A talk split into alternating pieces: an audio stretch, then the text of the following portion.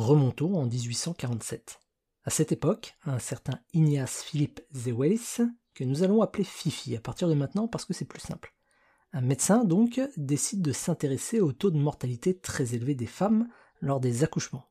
18%, c'est quand même pas rien. Et c'est seulement à force d'analyse, d'observations et d'hypothèses multiples que Fifi découvrit la raison. Les médecins passaient de l'autopsie d'un cadavre à un accouchement sans jamais se laver les mains. Alors je vous laisse imaginer les résultats. Eh bien, aussi choquant que cela puisse nous paraître aujourd'hui, à l'époque ça semblait normal, c'était la norme.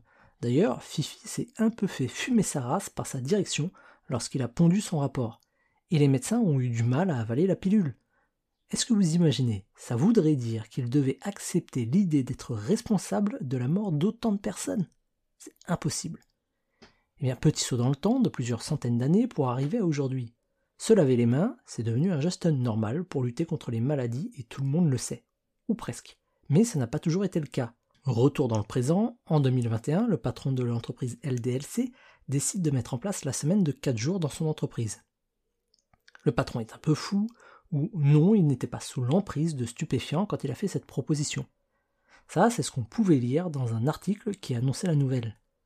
Mais de la même façon que nous avons fait des progrès dans la médecine à mesure que nous comprenions comment fonctionne le corps humain, un jour nous comprendrons que la productivité ce n'est pas lié à la quantité d'heures de travail, ou que travailler dur, entre guillemets, ce n'est pas synonyme de réussite. Il faut parfois travailler dur pour réussir, bien entendu, mais travailler dur ne garantit pas toujours la réussite.